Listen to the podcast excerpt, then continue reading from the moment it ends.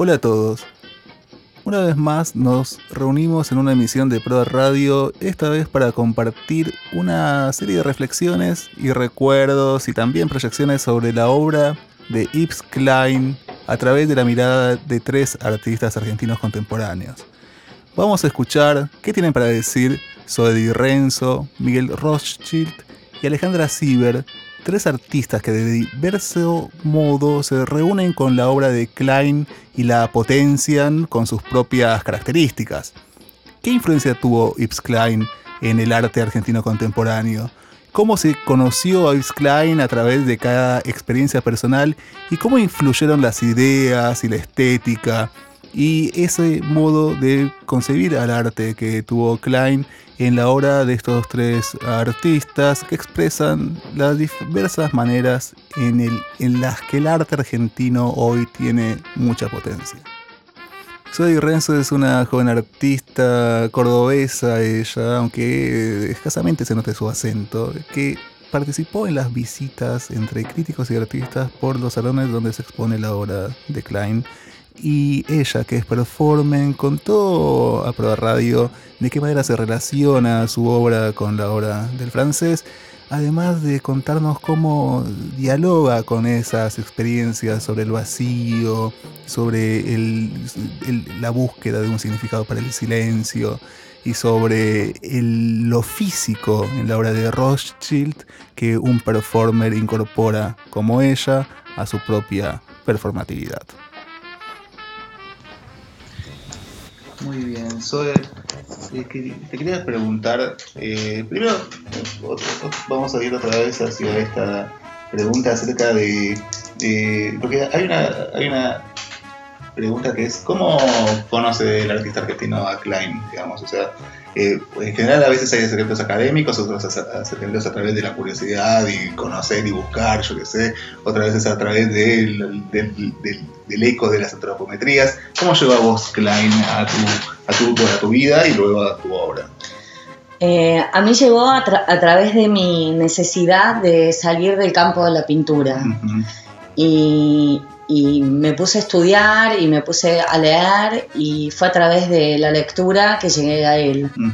Em, supongo que eh, más allá de viajes que uno haga, creo que ir a la Fundación Klein, por ejemplo, y encontrarte esos Klein ahí, em, siempre hace eh, que uno vibre de otra manera, ¿no?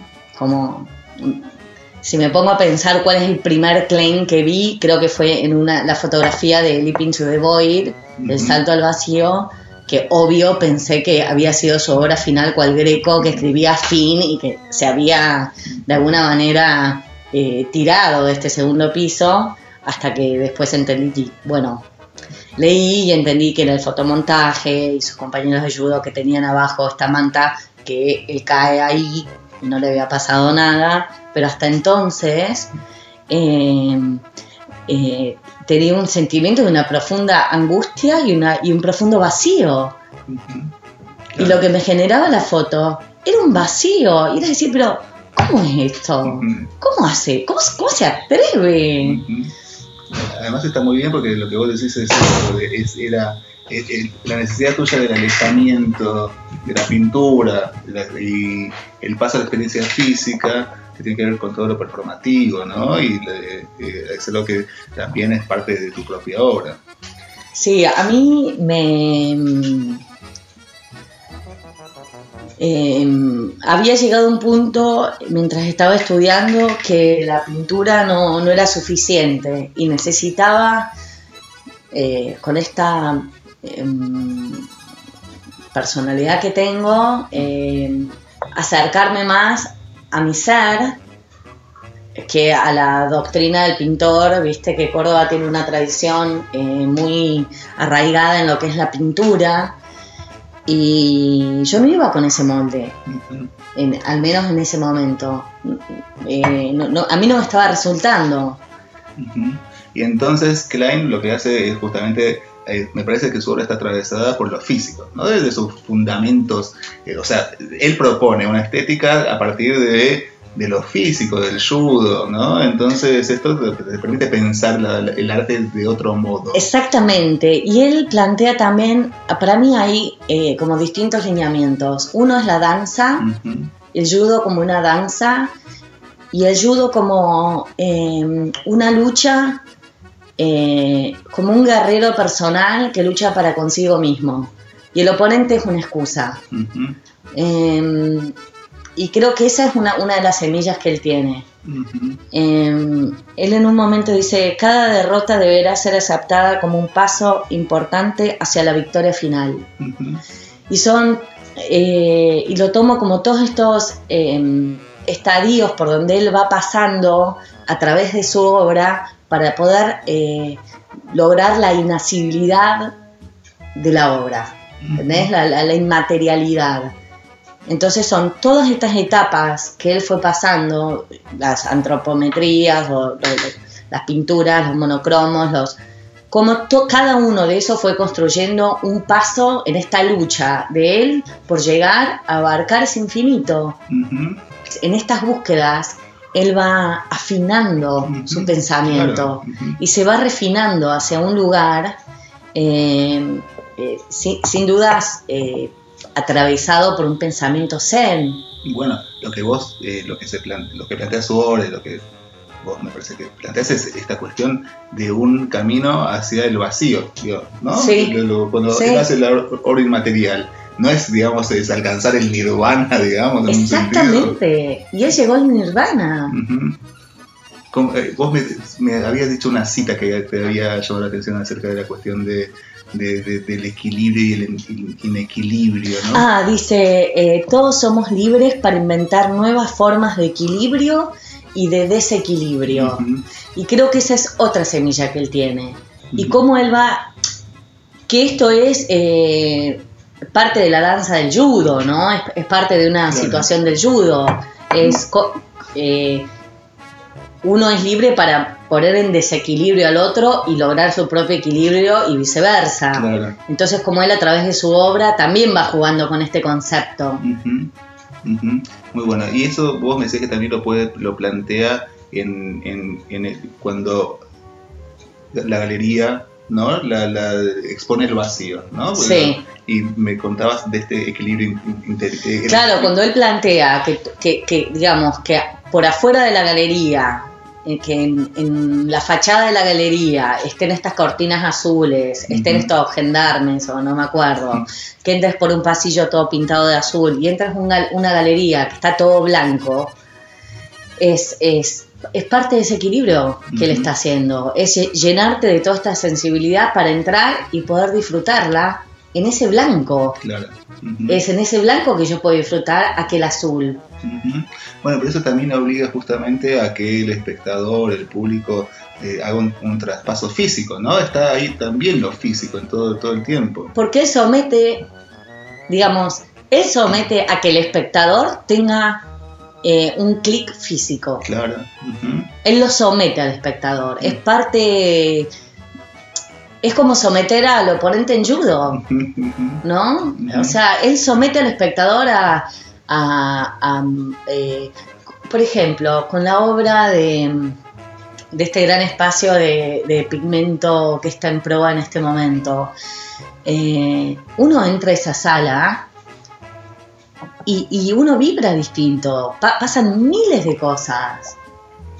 Te pasan cosas adentro. Y creo que es ahí donde está, ahí es donde la obra tiene su potencia. Claro. Eh, y decime, porque eh, una, una de las performances más eh, potentes de Klein son las antropometrías. ¿Qué, qué, ¿A vos qué, qué- qué te producen esas antropometrías? Em, hay algo que a mí me parece interesante cuando él hace las antropometrías, que es lo que él dice de las antropometrías, ¿no? Y él dice, yo me quiero alejar de... em, si me esperas puedo Sí, buscar el texto. tenías también Eh, cita. Em,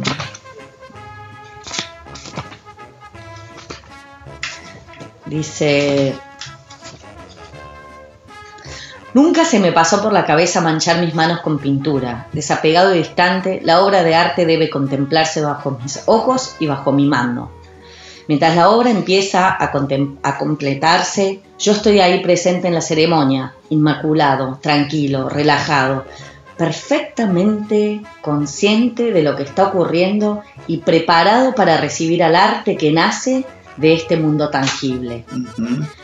Él dice eso y después, en, otro momento, él dice que él eh, quiere despegarse del pincel porque el pincel es muy, em, muy personal, que el, el, pincel habla de la personalidad de él o de la, de la psique de cada uno. Y lo gracioso, o a mí me parece hasta gracioso, es que él haciendo esto, él sigue hablando de esta, de esta forma de ser que tiene él. Él en, un momento, en otro momento también dice que él se quiere como eh, él era un showman, él era, era un tipo eh, simpático, eh, gracioso, con charm, viste, muy elocuente.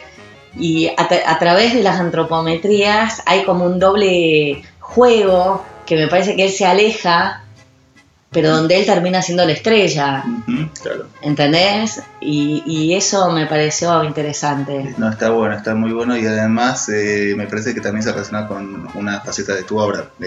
Cuando él dice, yo estoy acá, estoy presente, ¿no? Incólume, y esta libro, vos me contabas eh, acerca de aquella tesis performativa que vos eh, propusiste en la Universidad de Córdoba de Arte. Eh, contanos un poco porque está, bueno, me parece, porque creo que tiene punto no, no solamente con esta presencia inmaculada, pero también con, la, con la búsqueda de la sinfonía monótona, ¿viste? Y el silencio y ese tipo de cuestiones. Eh, para, esa, para ese trabajo lo que hice fue trabajar con un músico electroacústico que se llama Raúl Laforet Pereira, y lo que hice fue mm, escribí tres poesías y trabajamos conjuntamente las piezas, las tres piezas musicales, digamos. forré toda una sala de negro, me paré sobre una columna que tenía una luz abajo y un vidrio que soportaba. Y, y yo estaba parada ahí sin hacer absolutamente nada. Y empezaba la primera pieza musical y cuando terminaba venían tres minutos de silencio.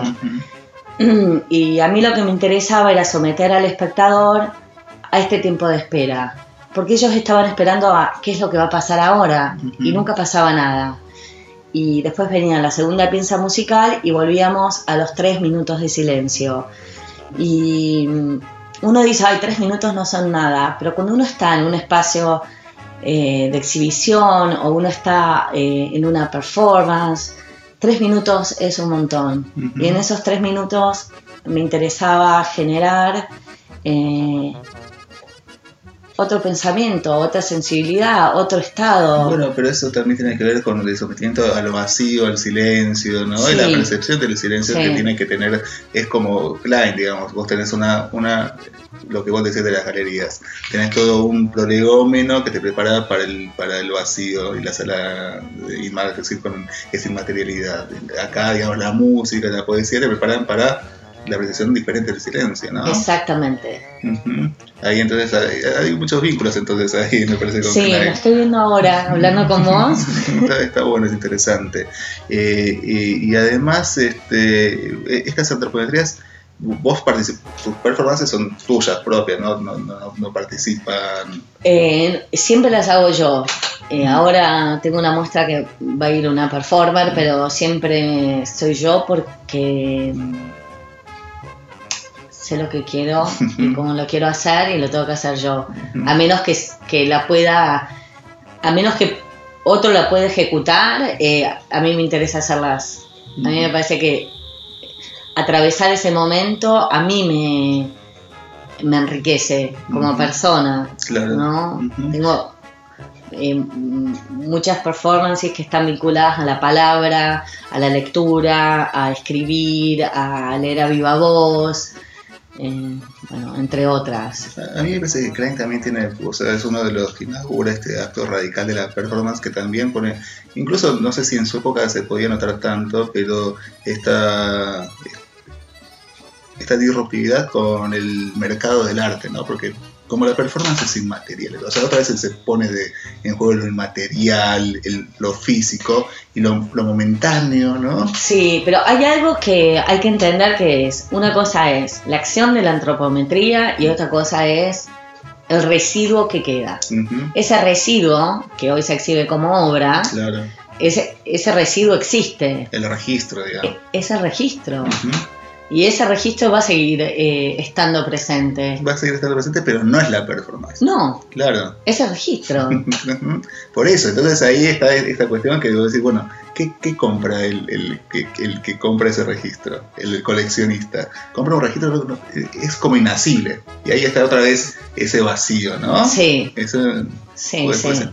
Digo, y vos justamente, vos que sos performer, ahí se, vos que tenés una de tus facetas en la performance. Sí, no, yo, yo, a diferencia de Yves Klein no, no vendo nada de las performances. Claro, por eso. Es más, él lo, lo que vendí, cuando, cuando vendía era casi un juego, un gesto. Pero no, me parece genial. Uh -huh. Creo que tengo que aprender mucho más de él todavía. claro, porque bien. todavía falta. Uh -huh. Y hoy, al recorrer la, la, muestra, al ver tanto Klein todo junto, ¿te, te, te pasó algo? Para... Uf, me pasaron un montón de cosas. Uh -huh. eh, creo que es una lindísima muestra que eh, poder, siempre poder tener la, digamos, siempre tener la posibilidad de ver un conjunto de obras de un mismo artista da cuenta cabal de lo, de lo que ese artista trataba de hacer, o al menos te da un, un vistazo de, de, su trabajo que si no uno no lo tiene, porque uno ve una pieza acá, otra pieza allá, lees el libro, pero nada te pone en contacto con, con, con esa con, con, la materialidad del trabajo en este caso. Uh -huh. o, o, por ejemplo, eh, el video que está en proa, que es toda su voz.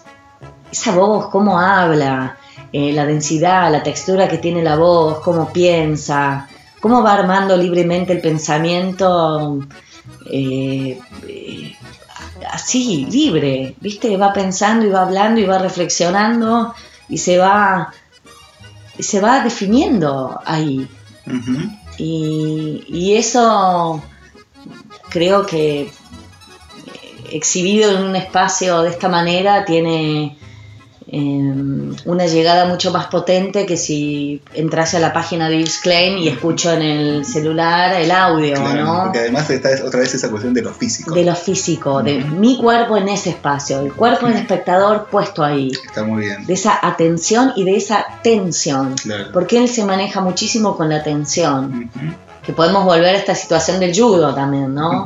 Que es todo el tiempo darle esa -huh. entre el espectador y el trabajo, la obra, la, la sensibilidad. Muy bien. Bueno, me parece que esto está perfecto. Vos habías preparado, no sé si querías comentar algo más de todo lo que estuviste eh, viendo, pero si no está perfecto. Pero si vos querés algo, decir algo que, te, que eh, quieras comentar. Eh, sí, a mí lo que también me gustó, no, no es que me gustó, a mí lo que me interesó también es volver a entender que la imaginación es el vehículo. Él en un momento dice esto y yo soy una ferviente, eh, creo fervientemente en eso, en que la imaginación es el vehículo y que cuando uno se para adelante de una obra y más de arte contemporáneo puede o no tener eh, eh, conocimientos del artista o no, pero es un puntapié para liberar la imaginación. Y creo que eh, Yves, por sobre todos, es un un hacedor de estos momentos donde uno puede liberar esa imaginación uh -huh. irse muy muy lejos. Buenísimo, perfecto, es un muy buen final.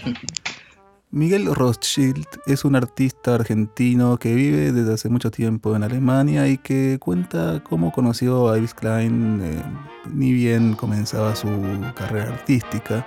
En la muestra de Klein en proa, Miguel expone dos de sus obras que dialogan con la obra misma de Klein.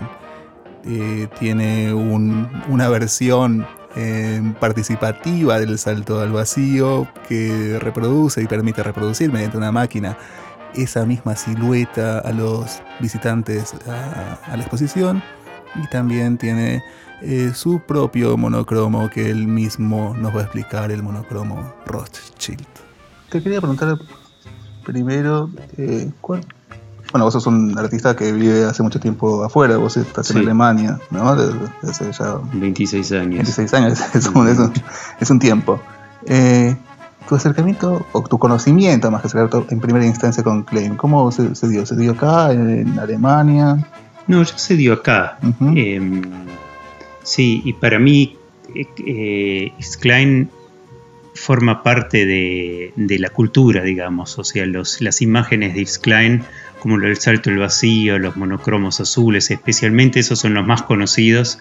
Y bueno, y también las, las figuras. eh, eh, el concierto y con, con las figuras eh, femeninas eh, embadurnadas de pintura, son imágenes que ya forman parte de nuestro acervo cultural y, y de la historia del arte.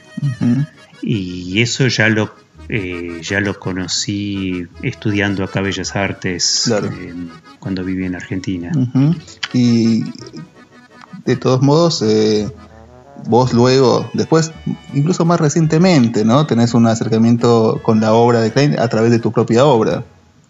Sí, en realidad el acercamiento a, a, a Klein tiene que ver con, con que yo me refiero o cito muchas veces em, cosas que tienen que ver con la cultura, porque también así como cité a Yves Klein, cité a Jan van Eyck, a eh, Gursky y cito mucho de, eh, la iconografía cristiana también, porque son todos acervos de nuestra cultura y a ellos me refiero porque hay muchas cosas que ya están explicadas en sí mismas en esas imágenes. Entonces al referirme tomo esos significados sin tener que explicarlo nuevamente.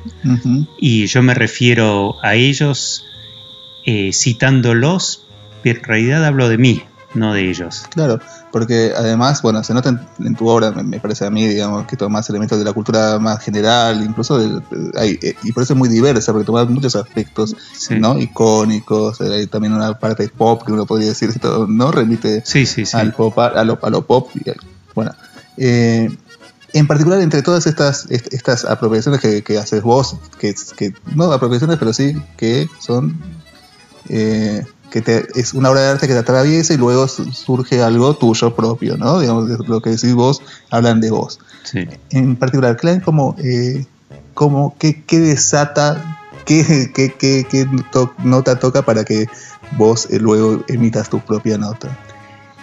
En realidad es ese, eh, esa búsqueda de lo espiritual de él muchas veces. Por ejemplo, con el salto al vacío es un salto en el que él se eleva. Y el salto de él se eleva, el mío se estrella contra el piso. Eh, es un poco irónico hacia mí mismo, eh, pero se estrella de una forma simpática, dulce, en forma de fiesta, digamos, eh, flota en el aire como confeti de colores. Eh, y lo mismo con el con los monocromos azules de él, que para él tenía un sentido espiritual.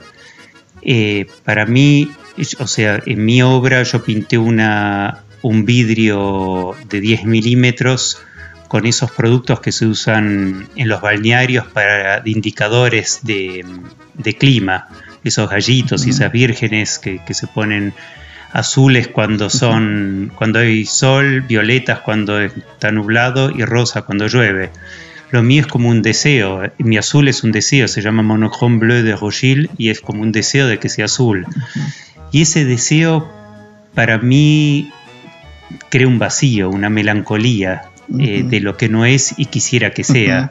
Claro, porque ese- esa tonalidad, la- el, el- el- el- el azul eh, Kle- Klein, digamos, es difícil de que llegue o sería una, una, un una producto del azar, digamos, ¿no? Si llega a tener un acercamiento de ese... No, claro, eh, lo mío es simplemente un monocromo azul, pero ni siquiera el azul, o sea, que sea azul es, es un azar del tiempo.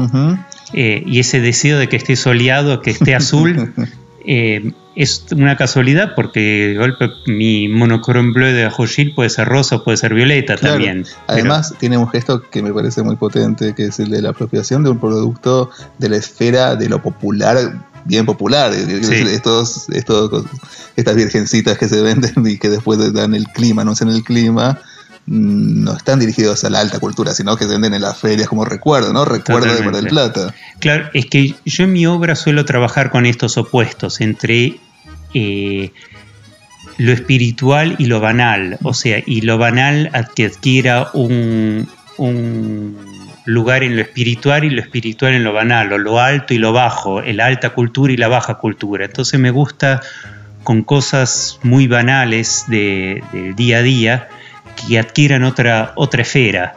Y, a veces justamente lo, lo religioso eh, lo intocable, lo que está más allá, bajarlo a la tierra.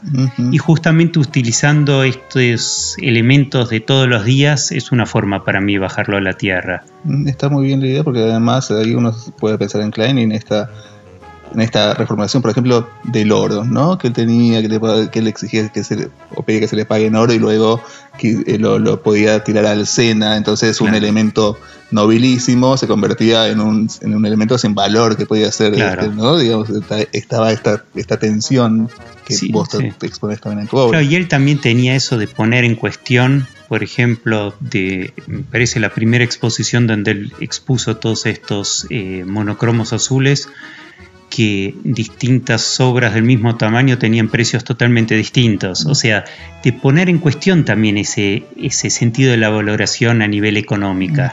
Bueno, eh, a mí me parece que hay que verlo mejor quizás, pero esta cuestión del, vacío, ¿no? Eh, de las exposiciones sobre el vacío.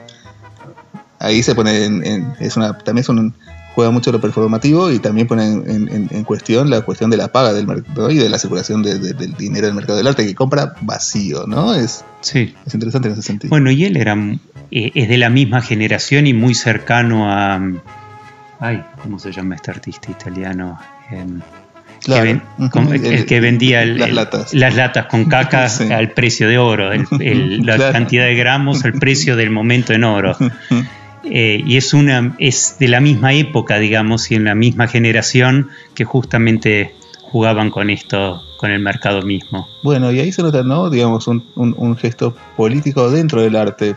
Quizás, viste que se habla de él como un neo-surrealista, no, neo-dadaísta, perdón, ¿no? Y los dadaístas planteaban un gesto también muy político, intervenían en una época de mucha efervescencia política, pero quizás él introdujo eso al interior de, la, discusión eh, del arte, digo, no en relación a la sociedad, hacia afuera de la sociedad y la cuestión política atravesada por, por, por los, la política más emergente en el campo social, sino por los elementos políticos que se juegan dentro del, arte mismo, ¿no? Sí, sí, sí, cuestionarlo dentro del arte mismo, y como él, él siendo parte de ese, de ese arte, digamos.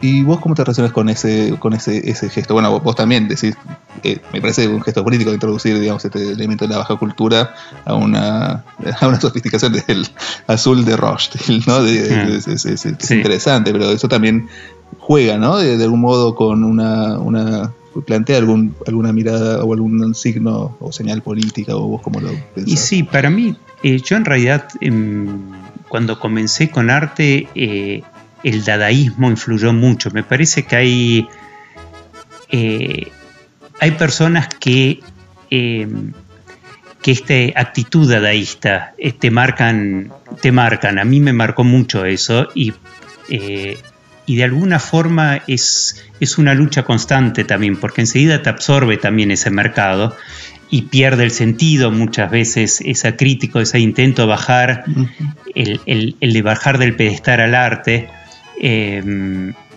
a veces eh, es un contrasentido. Por yo, por ejemplo, vi una exposición de Fluxus en un museo donde estaban todos eh, los juegos que ellos hacían justamente intentando banalizar el arte estaban en vitrinas en un museo que golpe es un contrasentido total. Entonces eso es como una problemática que uno siempre está como artista, que lo quiere bajar y uno tampoco ponerse en el pedestal, pero a su vez eso mismo te pone a vos en un pedestal. Entonces como es como que, o sea, la crítica al, al, mercado, a la circulación del mercado del arte termina incorporada al mercado del arte. Es una, es una paradoja que es imposible de salir, ¿no? Totalmente. Y de todas maneras, digamos, por ahí lo performativo pueda tener un rasgo así de crítica fuerte todavía. Pero, por ejemplo, vos pensás que existe también algo performativo, digo, el, el azul de Rothschild este, no es nunca el mismo, es, también depende de la, del lugar donde se exponga, de la cercanía de las personas que brindan mayor calor o menor calor y del tiempo quizás, ¿no? Hay algo... Sí, a mí me gustaba la idea de que sea una obra que cambie, que cambie constantemente. Eh, que, que, sea una pintura que, que, varía. Me parecía como muy interesante e, esa situación cambiante y, Sí, y que no sea algo fijo, que sea como vive en realidad el, trabajo al estar todo el tiempo variando. Bueno, eso se va a poder ver acá en, en, en proa, en esta muestra, ¿no es cierto? Sí. Así que vos, como para terminar, ¿cómo pensás que, porque ahora empieza el otoño, que cuál va a ser la tonalidad que va a obtener esta tu obra? esperemos que azul. Perfecto, está muy bien eso, además cierra muy bien la idea. Ah, quizás lo único, no hablé nada del salto al vacío, pero no sé si... dale, ah. ¿qué, me quieres contar? No, eh, que en eso también va variando, porque en realidad es una participación del público, está esa maquinita que corta la silueta de Yves Klein, eh, que la hace polar y la gente se puede llevar el papelito con lo que cortó y, eso también va variando porque el confeti va cambiando en el piso. y... A mí me, contaron, pero no, no la pude no la, pude encontrar. Contame cómo, cómo funciona concretamente el, tu salto al vacío. Sí, hice un, eh, una, una, perforadora, en, eh, mandé a hacer en metal con exact, que corta eh, los papeles con la misma, exactamente con la silueta de Yves Klein eh, eh, del salto al vacío. Entonces, está, hay una reproducción de la obra de Yves Klein saltando al vacío, y está la maquinita esta y, un, y una pila de papelitos de colores. Entonces el público puede poner un papelito en esta perforadora, hace un agujerito y la y la silueta de Klein en color va cayendo lentamente al piso. Entonces se llena el piso de como un confeti de color que en realidad son lleno de siluetitas de X Klein y, bueno, y el público se puede llevar el, negativo, digamos, el mm. papelito con la figurita de X Klein. Y el, proceso también de la perforación también lo hace el público. Lo hace el público. Con la máquina. Está muy bien. Claro, digamos, justamente, como vos decías, el salto al vacío de Klein lo eleva, esto por abajo digo, lo lleva hacia la gravedad, ¿no? lo lleva hacia la gravedad, ahí se estrella contra el piso, pero también tiene lo el confeti, también es un producto eh, vulgar o, banal, digamos, entonces... Y además eh, tiene la cuestión del souvenir, ¿no? El souvenir, claro. o sea, es una, es una obra participativa, pero que además le deja la posibilidad al, público de, de llevarse un, poquitito de la obra, un recuerdo. De, su participación, además lo convierte un poco en artista, ¿o no? Al, público. En su, perdón, no, convierte al, público mismo en un poquito en artista. Totalmente, es partícipe, hace volar un, uno y es un granito con un confeti que, que pone en, la obra. Alejandra Sieber es una artista que hoy vive en Nueva York y que ha tenido un diálogo muy productivo, muy prolífico con, con Klein, al haber hecho ella misma una serie de performances en las cuales ella misma hacía antropometrías, es decir, con los cuerpos desnudos de mujeres usados no usados, sino pensados y en los que fungían y actuaban como pinceles, la obra misma se producía teniendo al artista como un demiurgo que la realiza a la distancia. Con ella conversamos acerca de Klein, su acercamiento a él y cómo es reversionar esta obra que tanto ha influido en el arte contemporáneo. Eh, no, eh, creo que la primera vez que, vi la obra de Bis Klein fue eh, a través de catálogos de Sotheby's, porque trabajaba ayudando a la mamá de una amiga en un anticuario y, me dio que esos catálogos eran como una especie de, de libros de arte donde uno conocía obra mm, muy diferente que, a través de un libro porque por ahí eh, algunas obras eran bastante no las obras principales y, digamos como que el, catálogo lo regía el remate y para mí eran eh, venían con muchas cosas que yo no, no, de otra manera no las había conocido mucho. Y ver mucha obra, por ejemplo, de Arman, que, que simplemente en un libro de, historia del arte aparece una sola figurita. Y, capaz muchas de las obras no son las mejores las que, las que están en esos remates, pero otras a veces sí. Y, creo que ahí brillaban bastante. Era como muy lindo ver alguna esponja o o algún dorado de Yves y, creo que ahí debe haber sido la primera vez que, vi una obra como para después buscar un poco más. Em, después tenía una amiga mía muy fanática y aparte creo que también Argentina con esa cosa que en aquel momento era todavía más marcada que ahora, porque después de alguna manera eh, nos amigamos con nuestro entorno latinoamericano, pero como la cosa euro, eurocentrista, si querés, eh, esa obra 50s y súper eh, elegante, era muy de época, me parece, y, una amiga mía le encantaba también y tenía más influencia que yo, era pintora, y ahí esa fue como el segundo el segundo, la segunda dosis fuerte de Yves Klein y, y, después eh, naturalmente mi obra eh, fue derivando hacia, hacia eh, una obra con parte accidental y del azar, en donde yo empecé a hacer unas manchas doblando las telas o era una serie de pinturas que llamaban Rothschild Paintings, como los test de. Y, y, en una de ellas, que era como más vertical, era como una mezcla entre una serie anterior mía que eran unos interiores con esta mancha encima que yo había hecho. Yo observaba lo que la gente decía cuando la veía, estaba en Londres en una feria y la gente no sabía que yo era la artista y escuchaba que decían, acá la artista se imprimió ella contra la tela y ahí eh, fue como un encuentro sin querer, pero en realidad más que nada por el tema de la mancha, o sea, como que la mancha, yo creo que ellas tendrían algún conocimiento de Klein, pero ahí fue donde yo decidí usarlo de alguna manera para, para hacer una performance basada.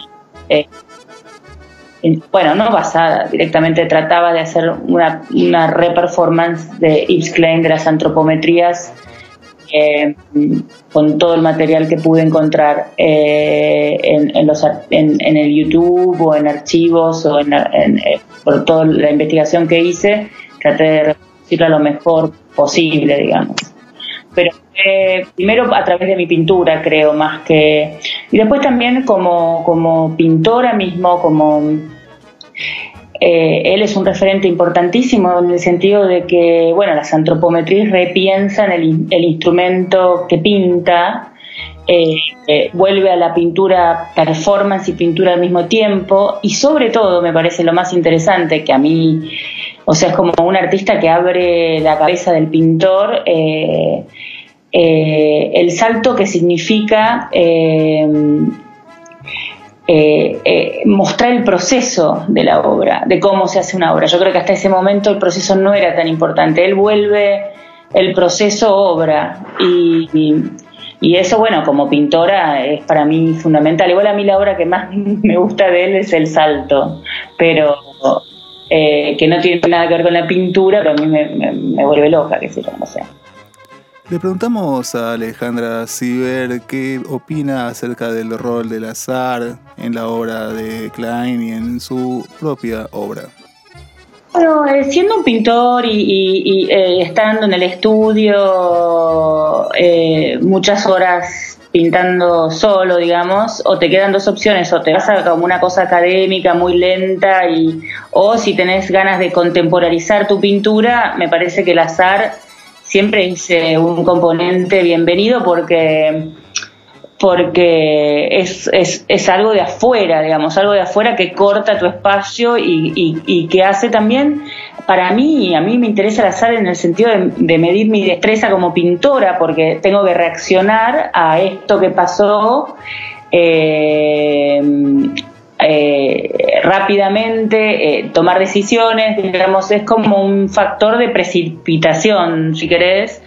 Y en mi caso, En mi caso, yo lo hacía sobre otras imágenes y, y, era, y vino de, la, de, mano de, la mancha. En realidad, antes de los Rogers, yo ya había hecho unos interiores en donde, en donde hacía una mancha que invadía ese, ese interior que yo estaba pintando. Eh, y, no solo eh, no solo me servía a mí digamos porque venía a lo último este este ente si querés que era esa mancha y cambiaba todo y yo y ahí era un momento como casi de terminar el cuadro sino que también les eh, me, me, di cuenta que que eso para el que miraba representaba muchas cosas diferentes. Entonces eh, eso a mí siempre me interesa mucho, como que mi pintura no sea explicada del principio hasta el final. También es algo que me gusta transmitir al que la mira, digamos. Entonces, en ese sentido, mi relación con el azar es, la trabajo mucho, digamos. Hice una serie, los Rogers eran, eh, eh, la idea era después de, mirar muchas ecografías, porque estaba embarazada, mi idea, después no funcionó, fue hacer pinturas en donde yo mirara más y la mancha dijera todo y yo apenas la dirigiera y fuese una pintura más de mirar que de pintar. Luego no y tuve que pintar un montón igual, pero era como hacer, eh, poner en, en, primer plano el ejercicio del mirar, digamos, porque esos son las, el test de Roger, es un, un, test en donde la percepción está en primer plano. Y, y, bueno, y después derivó hacia otras series, eh, lo de la o sea, pero creo que la más relacionada por ahí con, con este tema es, son esas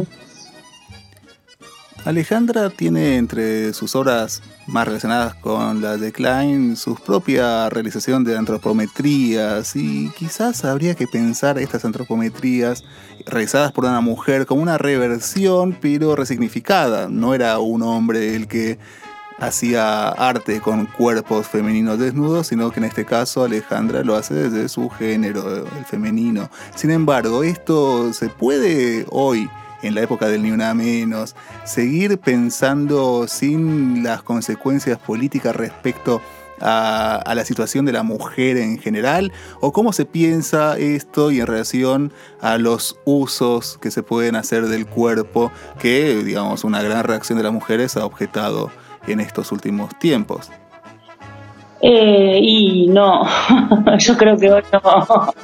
Digamos, en mi idea de hacer las antropometrías eh, fue un poco mi reacción a cuando cada vez que regreso a, Buenos Aires, Argentina, ver la cuestión de Tinelli, el bailando, fue como que necesité buscar una una referencia en el mundo del arte que eh, usara el cuerpo y ver qué pasaba, si seguía vigente o no seguía vigente en aquel momento, en el 2011, digamos.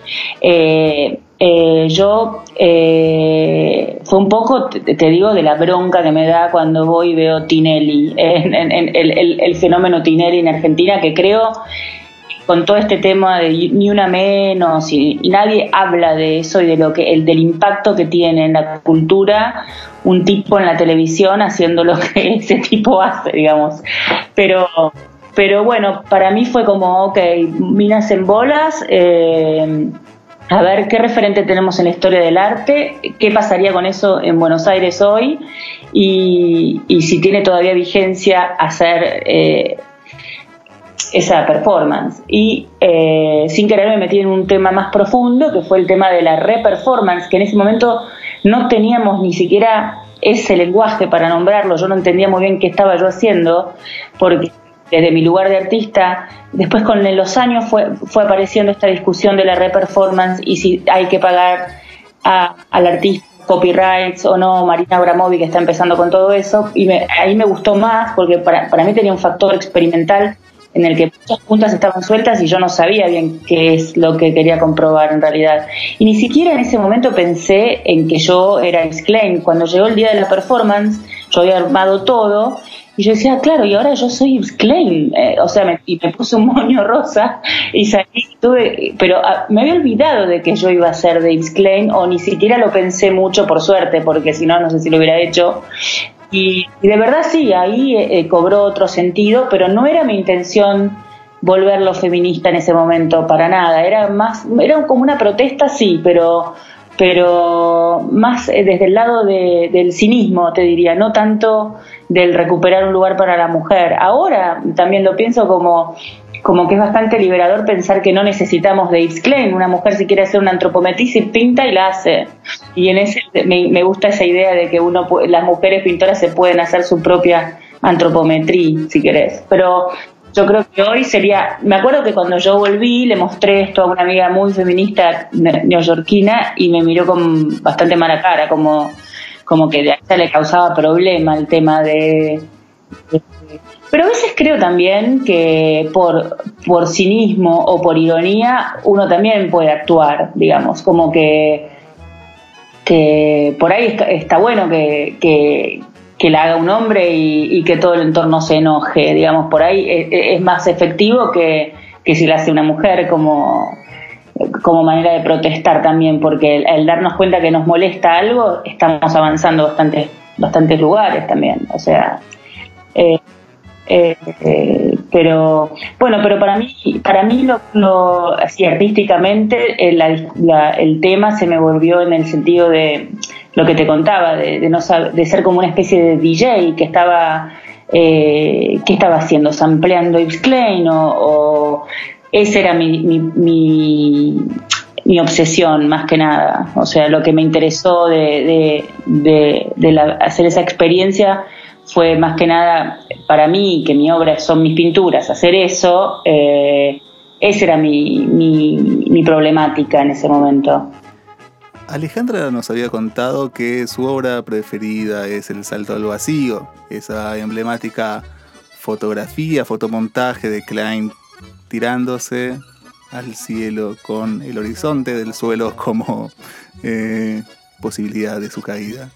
Eh, le preguntamos entonces qué es lo que ella encuentra en esa hora que le parezca tan valioso. Ay, me, encanta, me encanta, eh, bueno, la, el, conflicto entre realidad y ficción un tema que siempre es interesantísimo, jugado así, eh, me encanta que fue, fue, como que apareció la mañana en una foto en el diario, ¿no? O, impresa, no sé, en volantes, como el tema de, cómo se, se, difundió, me acuerdo, no me acuerdo ahora cómo era eso, era como, era como que se mediatizaba el mismo, no sé, me, me y aparte que o sea, en ese momento sigue teniendo, y me parece una obra de mucho humor, la verdad, y que un artista, eh, eh, me parece que para ese momento, repito, esa obra eh, era, sí, volver la performance en primer lugar, pero él le hacía muchas cosas, o sea, que era un artista que tenía obra a obra, no era solamente performático, no sé, me y me parece que es una obra de mucho humor, aparte. Y aparte que el salto en sí mismo eh, eh, es algo muy lindo de, de volver obra, porque habla de la libertad del artista o de, de sí, de, un salto a, algo, es como, es como un, un tema que está siempre en, en, en el arte de otras maneras. Eh, Sí, sí, sí. Eh, eh, es casi como si fuese, en realidad cuando uno lo ve, parecería como una, una foto, es como que cobra en lugar de obra algo que sería una foto del archivo del artista. Eso también me gusta, para ese momento me parece súper moderno eh, que él haya decidido que eso era obra. Y no, no es la foto de Matisse en su taller o la foto de Yves Klein saltando eso era obra, él lo designó como tal. Así eso me parece que es, relevante, no sé, que es muy importante. Hemos conversado entonces con Alejandra Sieber, con Zoe Di Renzo, con Miguel Rothschild y quizás hayamos podido apreciar un poco cómo Klein también se difumina en obras diversas, en, a través de la acción y de la producción de otros artistas, en un diálogo que resulta productivo como toda emanación artística que lo es. Bien, espero, espero que nos podamos encontrar en un nuevo encuentro para seguir conversando cosas interesantes y hasta entonces, hasta el próximo Proda Radio.